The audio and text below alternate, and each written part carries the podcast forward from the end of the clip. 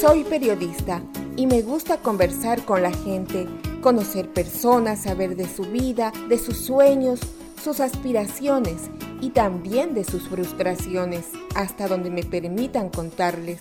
Soy Soraya García Moreno y me gusta contar historias a mi manera. Hola amigos oyentes, desde Toronto, Canadá para el mundo, les damos la bienvenida a este su programa quincenal, Entrevistas a mi manera. Estaremos conociendo a nuestra invitada, Esmeralda Enrique, bailadora profesional, ciudadana canadiense, originaria de Estados Unidos. Creo que los artistas estamos realmente aquí para devolverle al mundo un poco de equilibrio, armonía, significado, propósito, gracia, verdad y amor, para que a través de nosotros la vida, con esa hermosa atemporalidad y universal búsqueda de autorrealización, continúe creciendo y floreciendo. Es el pensamiento de nuestra protagonista en esta tarde, Esmeralda Enrique, bailaora de flamenco.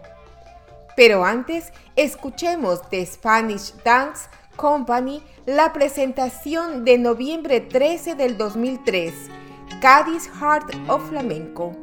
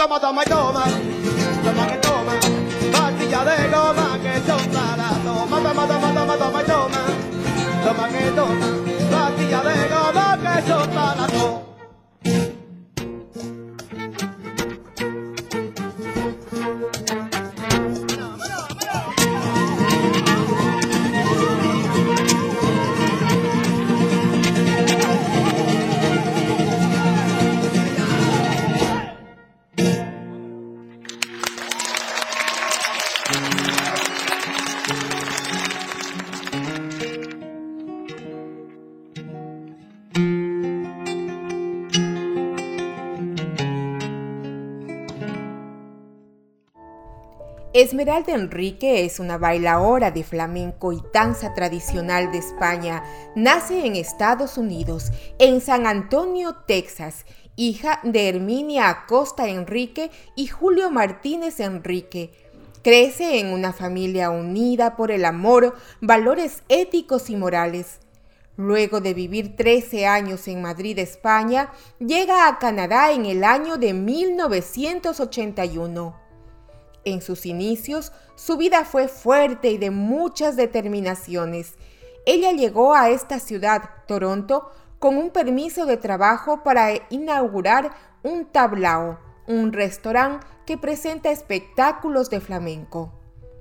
Esmeralda Enrique nos cuenta, no tenía a mi familia cerca, mi amiga con quien trabajamos regresó a España, no veía modo de continuar desarrollando mi carrera de bailaora. Nos indica que el frío le hacía llorar, pero su esposo la animaba y la acompañaba en todos sus proyectos. Poco a poco empezó a impartir clases de flamenco. Se dedica a la enseñanza en su propia academia, Academy of Spanish Dance y su empresa Esmeralda Enrique Spanish Dance Company, reconocidas no solamente en Canadá, sino también en Europa, América y el mundo. Al momento se encuentra ensayando para un concierto en mayo del 2021 y otros proyectos de filmaciones en solitario a causa de la pandemia. Esmeralda Enrique nos da a conocer dos detalles importantes en su arte. Se llama bailaora al artista que baila flamenco. Se le llama bailarina al artista que baila danza española. Yo hago las dos cosas y también el folclore de varias regiones de España finaliza con gran optimismo. Un artista debe crecer siempre y yo estudio mucho para mantenerme en forma. También leo mucho sobre el flamenco y tomo cursos para ampliar mis conocimientos, manifiesta Esmeralda Enrique. Y hoy, hoy está con nosotros para contarnos más de su vida.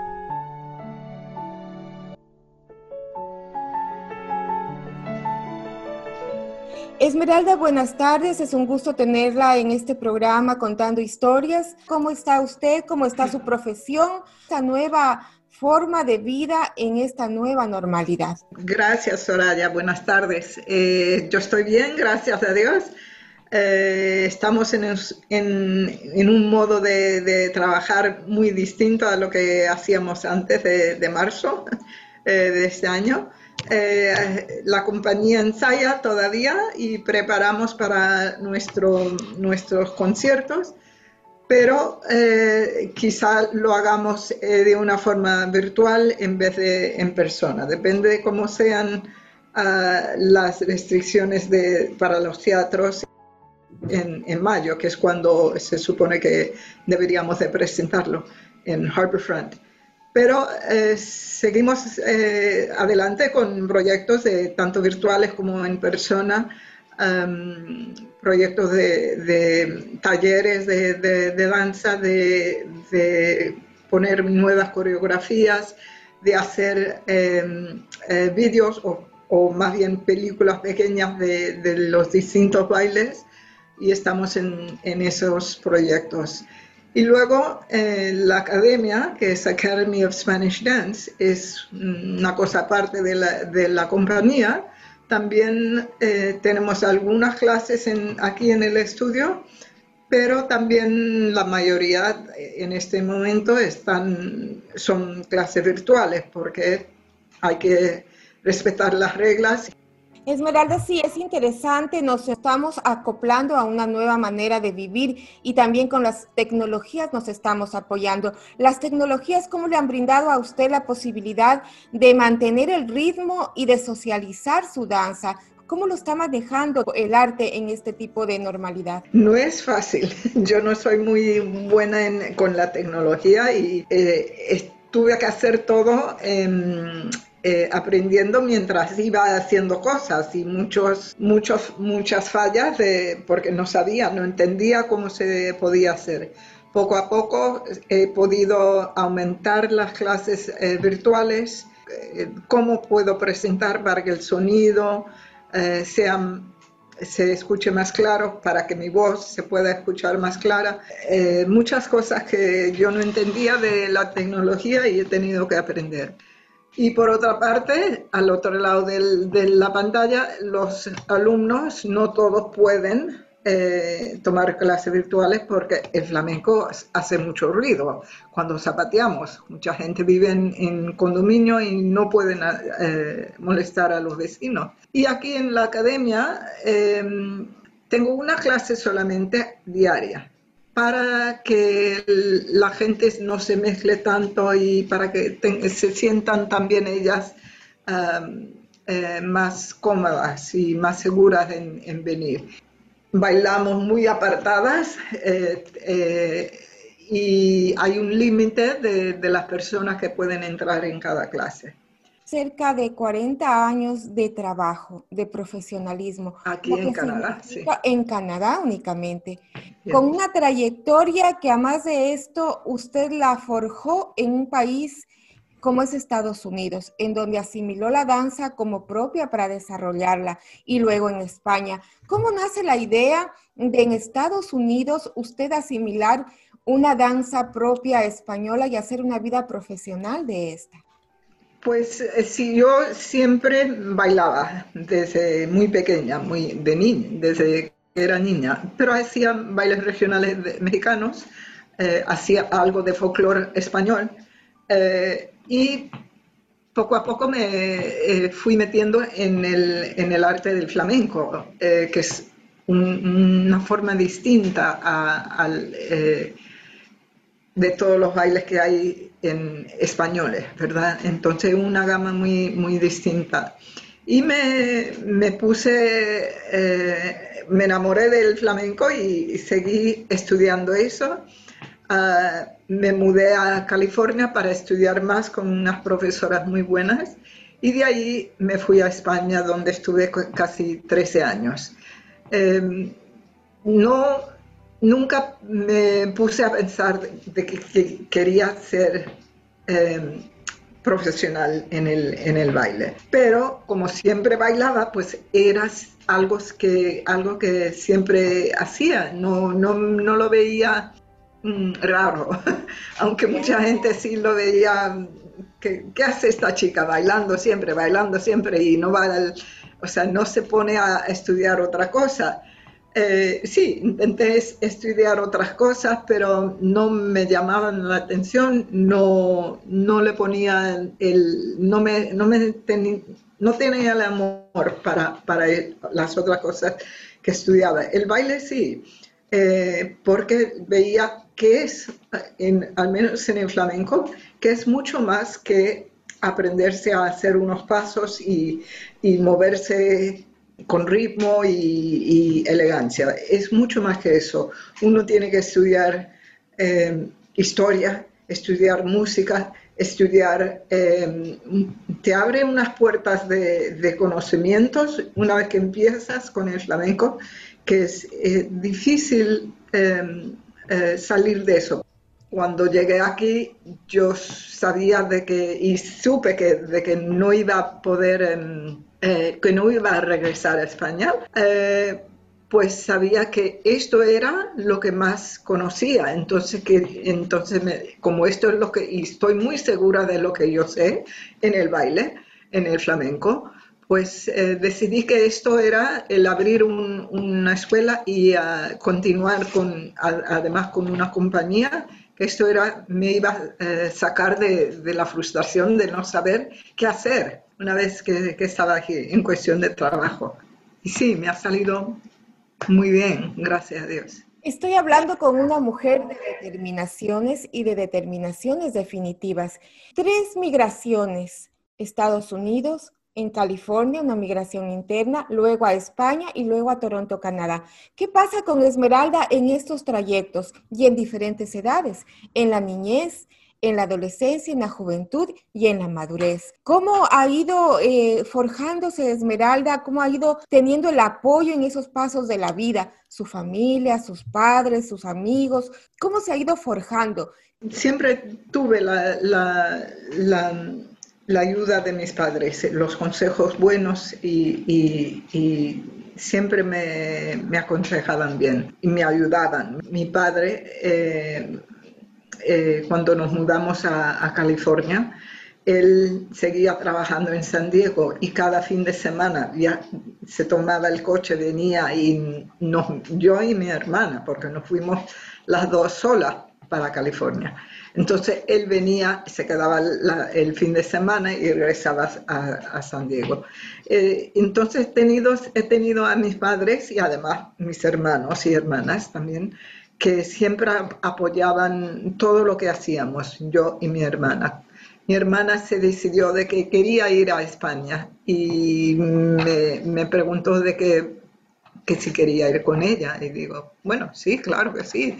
Entonces fuimos eh, las dos ah, con otro grupo de, de amigos em, y pensando que nos íbamos a quedar un verano, dos meses solamente. Pero resultó de que nos salió trabajo para las dos y nos quedamos, eh, yo me quedé cinco años antes de volver a, ver a mis padres y volví porque, porque estaba muy deprimida porque no tenía mi familia y entonces estaba muy triste en ese respecto, no por el trabajo, el trabajo lo tenía siempre. O terminaba un contrato y me ofrecían otro. O sea, siempre eh, tuve la suerte de que pude trabajar continuamente durante los 13 años que estuve allí.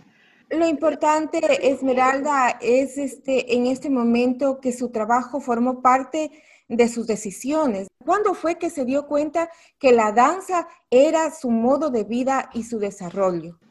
Hasta que no llegué a Canadá, porque anteriormente siempre fue eh, de que yo seguía mis estudios, eh, pero también bailaba. Eh, seguía un estudio, pero también bailaba. O sea, no era, eh, no tenía el, pensamiento fijo de que yo iba en ese camino para ser profesional de la danza, hasta que no llegara a Canadá, porque entonces me puse a pensar de que como se veía, yo me quedé en Canadá porque me casé, entonces no podía tener ese mismo ritmo de, trabajo, de que me sale un trabajo para, para Inglaterra, para Alemania, para aquí, para allá. Entonces yo sabía que eso ya, ya no podía ser. Entonces dije, bueno, pensé de que esto sí es lo que, lo que soy, porque yo soy bailadora, y, eh, eh, pero lo que sé, lo que más sé en este de todo, es sobre la danza, sobre el flamenco en, particular. Entonces me dediqué aún más a esto. Esmeralda, ya entrando al oficio mismo, si se le podría decir a este arte que usted practica, el flamenco. Si bien el flamenco lleva historia, lleva música, lleva el arte mismo del cuerpo, la manifestación y la comunicación del cuerpo, ¿Usted ha tenido modelos para realizar sus bailes, para poder manejar sus obras, sus composiciones? Una de las bailadoras más eh, famosas y de las que he escuchado y he sabido de su historia es Carmen Amaya. Esa fuerza de Carmen Amaya, esa decisión para ponerse en el tablado, era única. ¿Qué es lo que a usted le incentivó a tener esa fortaleza y esa bravura en el tablado? Yo la primera vez que había escuchado sobre Carmen Amaya toda la vida, porque gente que la había visto bailar y, gente que había trabajado con ella me contaban de, que, de lo fenomenal que era, no solamente como bailadora, pero también como persona, lo buena que era. Eh, y la primera vez que la vi fue en la última película que hizo, eh, Los Tarantos. Hay una escena allí donde ella se sube, es un, toma la, es protagonista de, una mm, abuela, entonces está sentada eh, en una mesa, sube la abuela y es increíble. Yo me acuerdo de que, de que en el teatro me sobrecogió el, el impacto de su fuerza, salió su energía de la pantalla y me, impactó, me impresionó tanto que casi eh, tuve miedo del impacto de, que me hizo.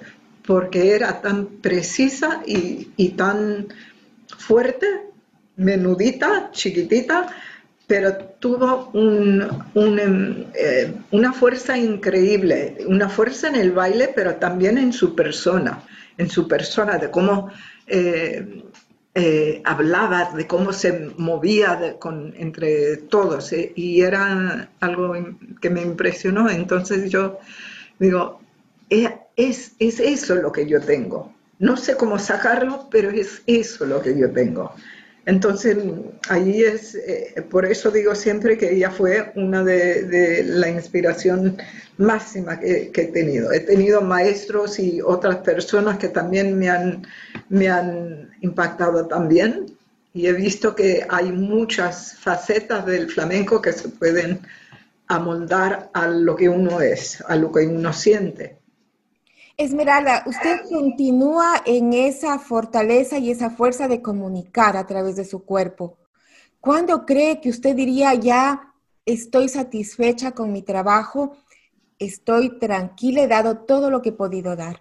Estoy satisfecha, siempre he sido satisfecha, pero yo creo que cuando mi cuerpo diga ya no puedo, entonces yo ya no lo haré físicamente. Estaré siempre allí en la investigación, en, el, en, escribir, en, estudiar, porque, porque es algo que yo no, yo no pienso que el retirarse quiere decir que uno ya corta todo lo que uno ha seguido toda la vida. ¿Por qué? Si me gusta, si puedo ah, continuar, porque, porque eh, la danza, especialmente en el flamenco, se admiran.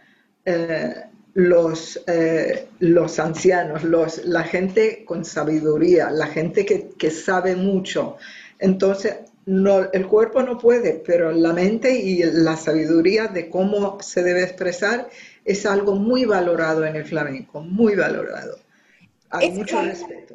Esa fuerza interna que se manifiesta en su baile, ¿le trae algún recuerdo de alguna composición suya o algún trabajo suyo que realmente eh, se dio toda a usted y lo recuerda con mucha añoranza, con mucho cariño? Hay momentos que recuerdo, sí, con mucho cariño, eh, porque se te quedan eh, como fotos en la cabeza, ¿verdad? O sensaciones que, tu cuerpo reconoce. pero hay muchas, muchas, muchas. No puedo decir que hay una en particular. Hay He bailado casi todos los días en, los 30 años y más de 30 años que llevo en Canadá, casi todos los días. Y hay días que no, es, es una rutina porque uno tiene que mantenerse en forma. Otras veces, eh, si es una presentación, pues siempre doy, intento dar mucho más de lo que yo pienso que, que puedo ese día. El cuerpo siempre me ha Em, eh, apoyado en, todo lo que he querido hacer. Eh, y no solamente el cuerpo, sino la, gente que tengo alrededor, los músicos, las otras chicas de la compañía, nos apoyamos y nos animamos y, estamos eh, muy listas para poder continuar justamente a eso iba. Una obra se compone no únicamente de esmeralda, si bien esmeralda sería eh, eh, ese rayo de sol que sale entre todo el baile, esa fuerza, ese motor, pero en sí se compone con los músicos, con el cajonero, con las bailarinas. ¿Cómo organiza todo ese elenco Esmeralda Enrique para darlo a la gente? Bueno, eh, hasta ahora yo tengo algunas bailadoras que llevan conmigo 20 años, otras menos, ah, pero eh, entonces nos conocemos bien, somos amigas, somos hermanas, somos eh, compañeras, músicos igualmente, músicos que llevan conmigo años, entonces nos conocemos musicalmente, nos conocemos como personas y, y las ideas de todos, eh, incluso la persona que, hace las luces para que nos diseña las luces para, las obras de, que presentamos en el teatro, eh, la persona que hace las proyecciones, eh, la, persona que nos hace el vestuario, todos las opiniones y las sugerencias de cada, uno los tomamos en cuenta porque es, una perspectiva distinta y sobre todas esas ideas ya se va amoldando la idea concreta de, una presentación. Hablando ya como compañía, eh, ¿qué lugares han visitado? ¿Cuáles han sido sus presentaciones más significativas donde han encontrado mayor aceptación? Yo creo que la compañía da prestigio a, todos los sitios donde actuamos. Eh, llevamos desde el 99 eh, presentamos, presentando casi anualmente eh, conciertos en, nuestras, en diferentes teatros, pero eh, en el North York Center, en, en, en Harborfront, llevamos muchos años. en el teatro, empezamos en el teatro chico, tienen tres teatros. Empezamos en el teatro chico, nos mudamos luego al mediano y llevamos los últimos años en el teatro más grande, que es el FLEC y cada año eh, presentamos una, una, obra distinta. Esperamos eh, poder presentarlo este año, en mayo. Ah, pero lo, que, lo bonito de, presentar cada año es de que cada vez es distinto. tenemos artistas invitados de España, cantadores, guitarristas, eh, bailadores especialmente. Pero como he dicho, yo creo que la compañía da bastante prestigio a los sitios donde nos presentamos. Eh, ¿Cómo tiene organizado para mayo esta presentación que nos cuenta? Sí, eh, bueno, estamos trabajando sobre dos eh, caminos. Por si se puede abrir el teatro, tenemos una presentación, lo trabajamos para que sea en vivo. Si es una audiencia limitada, como ahora dicen, que no más de 50 personas, pues así lo haremos. Pero al mismo tiempo, cada pieza que estamos preparando lo estamos eh, viendo además, no solamente cómo se vería en un teatro, sino cómo se vería en un vídeo, en, en una película. Entonces tenemos las dos, eh, los dos modos de, de, estar ensayando. Esmeralda, sería interesante la diferencia, el flamenco, la danza española, las danzas tradicionales. O si no hay una diferencia, ¿cómo estas tienen su propia, esencia? Sí, bueno, empiezo con los bailes regionales que se dicen. Cada región de España tiene sus bailes regionales y cada uno es muy distinta a la otra. No se puede decir que es, este baile es español, no. Eh, cada región tiene su, su baile distinto. Los bailes eh, regionales del norte son muy distintos a los del este o el oeste, incluso en, en Andalucía, donde viene el flamenco.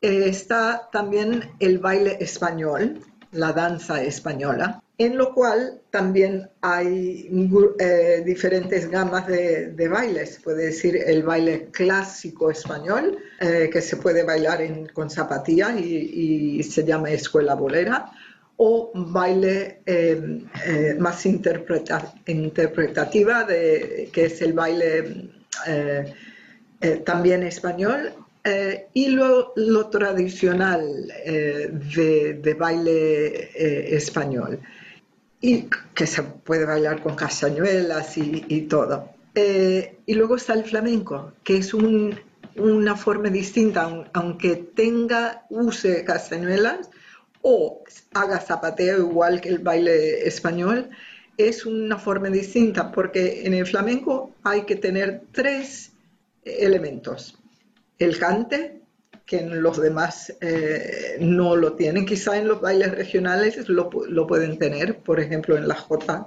Jota de, Aragón.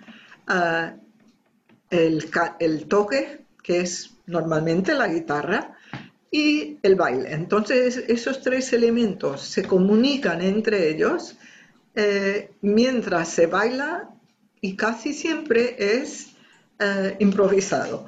Entonces, eh, es una forma de bailar muy, eh, divertido, porque es como un juego. Yo te escucho bailar, eh, cantar, escucho la música y luego yo pongo esto. Ellos me ven lo que pongo y ellos eh, interpretan o ponen más, apoyan, se retiran. Entonces estamos los tres eh, conectados. Lo que se podría indicar es que en ningún momento hay una regla, una, una definición de cómo bailarlo, sino más bien eh, tener afinado el oído o entender la historia del grupo o entender los pasos de la, baila, de la bailaora. ¿En qué momento es lo que hay esta simbiosis entre todos los elementos para que salga ese flamenco? Pues sí, hay reglas, hay reglas del, del cante. Para la bailaora, la bailaora tiene que saber los diferentes estilos de cante, los diferentes palos, lo que llamamos palos, los diferentes ritmos y las características de cada una para que no haya una mezcla sin definición. Entonces, si yo bailo unas alegrías, la alegría tiene que ser una, una forma, si hago una alegría tradicional, tiene varios eh, componentes para ese baile. Y como y hacer la transición entre una, una, una, parte y otra, ahí nos comunicamos eh, haciendo sonidos con los pies o eh, algunos movimientos de cuerpo o, diferentes modos de, poder comunicar que estamos haciendo una transición a otra segunda parte. Puede que en, las cinco partes de, las alegrías quite una parte, entonces yo tengo que comunicar con, el, con los músicos y el cantador de que voy a quitar este, pero no hablando, con los pasos que hago, con los movimientos que hago, con las llamadas que hago con los pies, para que entiendan de que voy a dejar ese aparte y voy, voy a meterme en este, en este, esta otra parte de, de las alegrías. Y así con todos los bailes. Y tenemos, yo diría, como unos 20 o 30 bailes distintos y cada uno su característica. Por eso digo que esto es un arte que nunca se termina de, de, saber. Sí, de, nunca se termina de saber, saber todo, porque es, eh, y por eso es tan rico, porque siempre puedes aprender más y, eso agrada mucho. Estamos conversando con Esmeralda Enrique. Ella es una bailadora de flamenco con más de 30 años de experiencia en Toronto, Canadá y en el mundo, de corte internacional. También interpreta danzas tradicionales de España, como también lo hace a través de su compañía mm, de Esmeralda Enrique y su academia de danza. Esmeralda, es interesante saber, ¿hay una edad para aprender la danza española, para aprender el flamenco? ¿Será que yo en las películas que he visto, en las puestas en escena que he visto, la madurez hace ver el flamenco con tal alborosidad que da ganas de, aprender el flamenco porque como que es una danza para gente ya inspirada. ¿Cómo es esta edad para aprender la danza española? Eh, la edad, en verdad, no importa. Lo que importa es la mente y el querer aprender. Eh, tengo unas niñas de que unas son muy aficionadas y quieren, y tienen 6, 7 años, right? y quieren aprender y, son, y les gusta cómo se, moverse y, la música.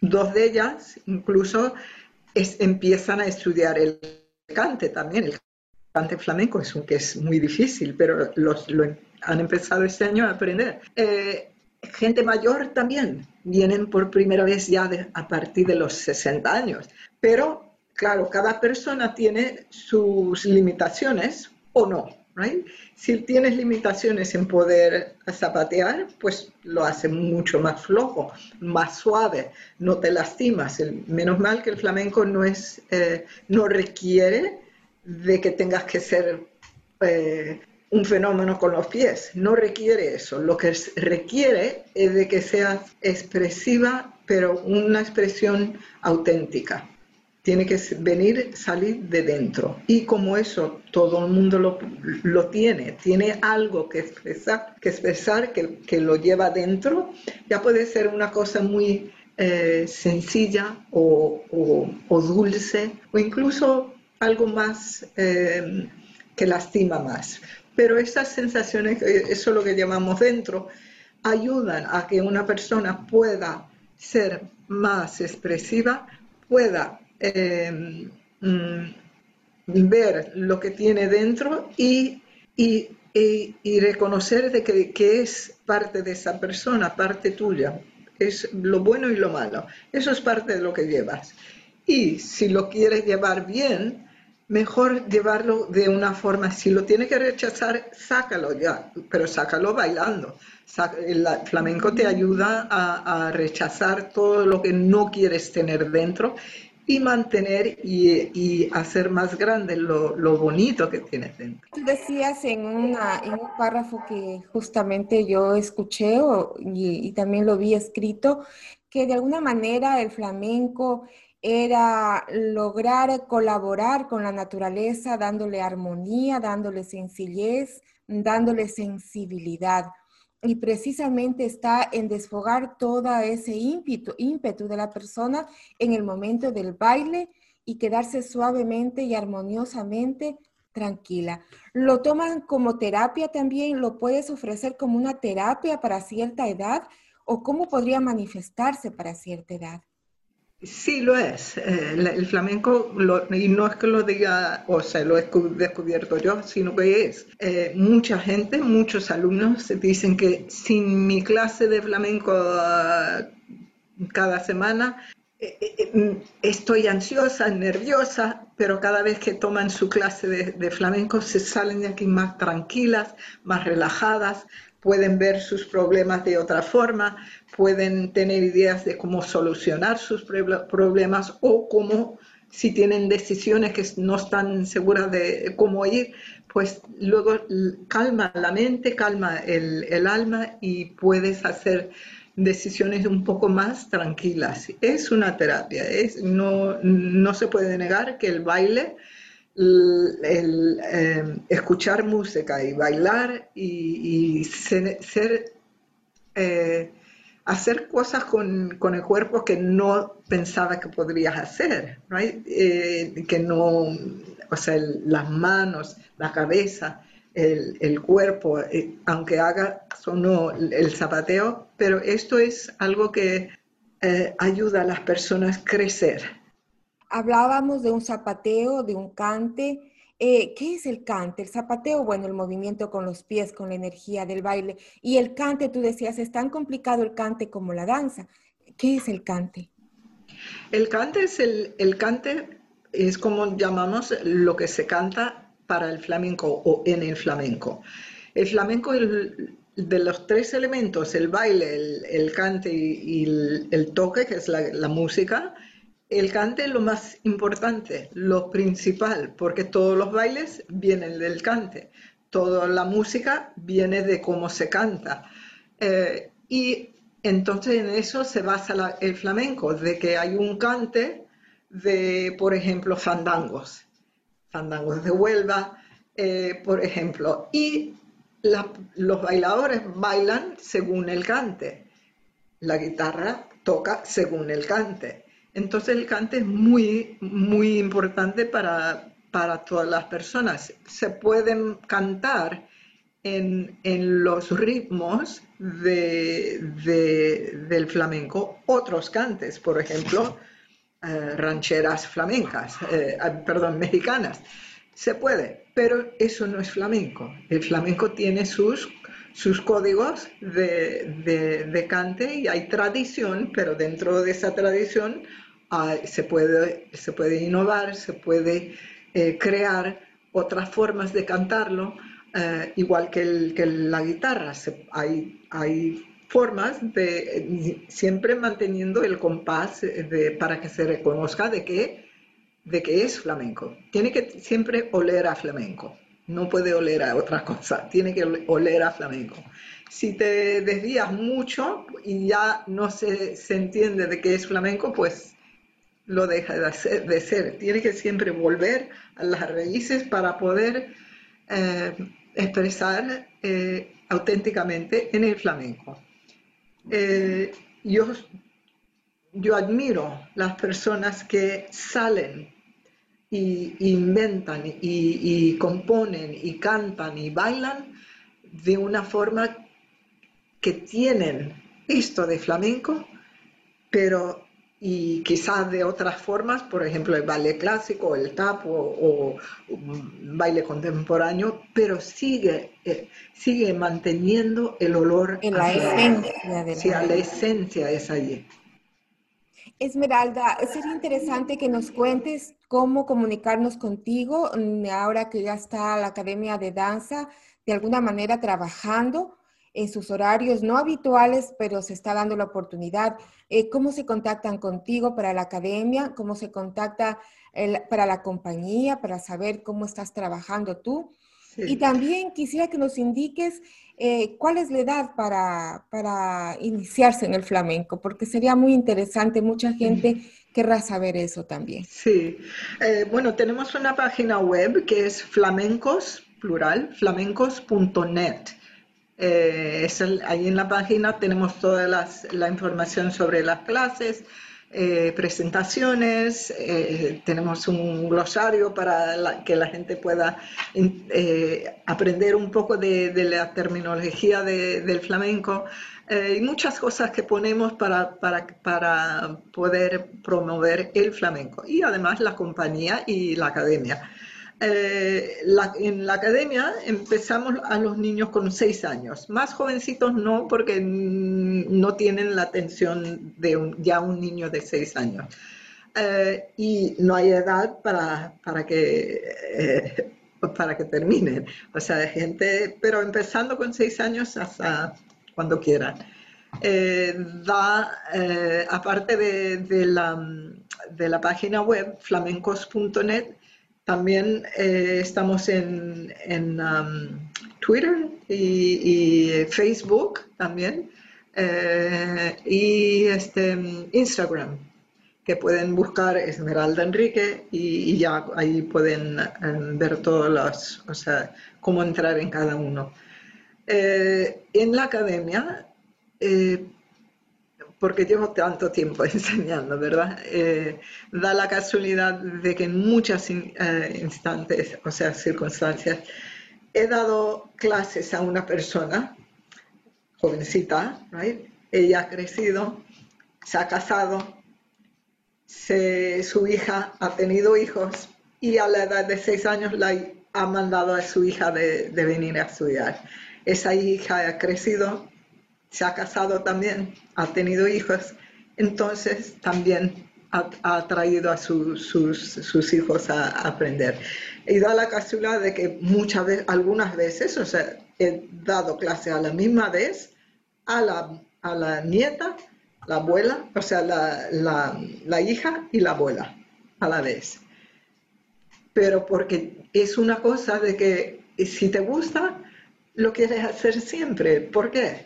Si a uno le gusta un plato de comida, ¿por qué solamente en la juventud tú lo puedes comer? No, porque no lo puede comer en toda la vida. Es algo generacional que se vuelve si realmente siente la vocación del baile, del flamenco. Esmeralda, ¿tú te consideras una mujer de éxito? Sí, porque, porque he podido lograr eh, algo que no creía que iba a poder hacer al principio. Pero luego vi de que con, mucho trabajo se podía lograr cada, lo que tú quieras. Entonces, con mi trabajo, con el sudor, he podido hacer eh, algo que ni en mis sueños pensé que podía haber sido. Pero sí, yo tengo éxito no solamente en, lo profesional, pero también he, tenido la suerte de, tener un marido también que, es muy buena persona y, me ayuda mucho. Tengo amistades, tengo gente que me quiere y yo les quiero. Tengo familia, aunque no están aquí, que estamos siempre unidos. Entonces, eso es para mí un éxito. Esmeralda, ¿qué le dirías a la gente que viene a Canadá? Que viene a Toronto, que viene buscando no sé, una solución para su vida o mejorar su vida, pero en esa búsqueda de mejorar su vida se olvidan de su propia tradición y de lo que realmente les gusta en la vida. ¿Cómo no frustrarse? ¿Cómo seguir adelante? Hacer lo económico, que es fundamental, pero no atrasar, no esconder sus verdaderas vocaciones. Tú tienes la satisfacción de haber hecho tu vocación una profesión, pero para los que vienen, ¿qué les dices? Pues también, eh, si tienes una, algo que te gusta, siempre habrá algo en que puedas, eh, que pueda continuar con eso. Si tienes un poco de talento, pero tienes mucho, muchas ganas de trabajo, puedes lograr lo, casi todo, a no ser que sea un límite, no lo sé, de ser eh, pianista de concierto a los 80 años que empieza a tocar piano a los 80. Algo lógico, pero si con un poco de talento y mucho trabajo, el trabajo no hay, eh, no hay, no hay, o sea, eso es indudable, eso lo tiene que hacer, cada persona lo tiene que hacer, pero siempre eh, no, no dejando de soñar, que es que lo que tú tienes puedes seguir, puedes seguir haciéndolo, puedes continuar, puedes eh, lograr algo quizás de que ni tú mismo has pensado que podrías haber logrado. Si bien tú dices, no hay que dejar de soñar. Toronto, Canadá, en varias partes del mundo se lo toma como el lugar en donde puedes hacer realidad tus sueños. Es por eso que aquí encontramos una multiculturalidad desbordante de todos los países del mundo. Y cada quien aporta de su manera, con su crecimiento físico, personal, intelectual, profesional. ¿Cómo aporta Esmeralda Enrique a la multiculturalidad de Toronto, Canadá? Eh, la tela del, del multiculturalismo, es, es, tiene muchas hebras de, de, colores. Entonces yo creo que soy una parte de esa, de esa tela. Soy un color, mi color distinto, pero me envuelvo muy bien con, lo, con todas las culturas de, de, de, este, de esta ciudad. Y, y, porque yo busco siempre eh, lo bueno en cada persona, yo creo que eso atrae también gente persona, gente buena hacia mí. Y, es una forma de que, de que si busca lo malo, siempre lo encontrarás, pero si busca lo, bueno, también lo puedes encontrar. Y, Toronto ha sido una ciudad que me ha ayudado mucho, eh, me ha hecho, ha hecho mis sueños realidad no creo que en, otro, en otra ciudad hubiera podido hacer lo mismo. Para finalizar, Esmeralda, tu mensaje a la comunidad, tus palabras. Hemos conversado con una mujer de una belleza intelectual, de una belleza física y de una espontaneidad digna de saber manejar su profesión y su vocación hasta llegar al sentimiento. Creo que una de tus cualidades es saber manifestarte a través de la comunicación de tu arte, el sentimiento. Bueno, el sentimiento es algo que, cada persona debería de expresar. Y si son sentimientos buenos, aún más. Eh, la vida es muy corta, entonces ahora con este COVID lo, entendemos mucho más. Y siendo así, tenemos que buscar eh, momentos de felicidad, momentos de crecimiento intelectual, emocional, eh, en todas formas. Eh, y eso es lo que yo desearía a todo el mundo, de que creciera para lo bueno. Amigos oyentes, hemos tenido una conversación, una grata conversación, como que por fin se me hizo la entrevista a Esmeralda Enrique una connotada artista del medio aquí en Toronto y a nivel mundial, con más de 30 años de experiencia en el baile flamenco, en la danza tradicional española y en la danza regional de España. Estaremos con ustedes en una próxima oportunidad con otro entrevistado. Muchas gracias.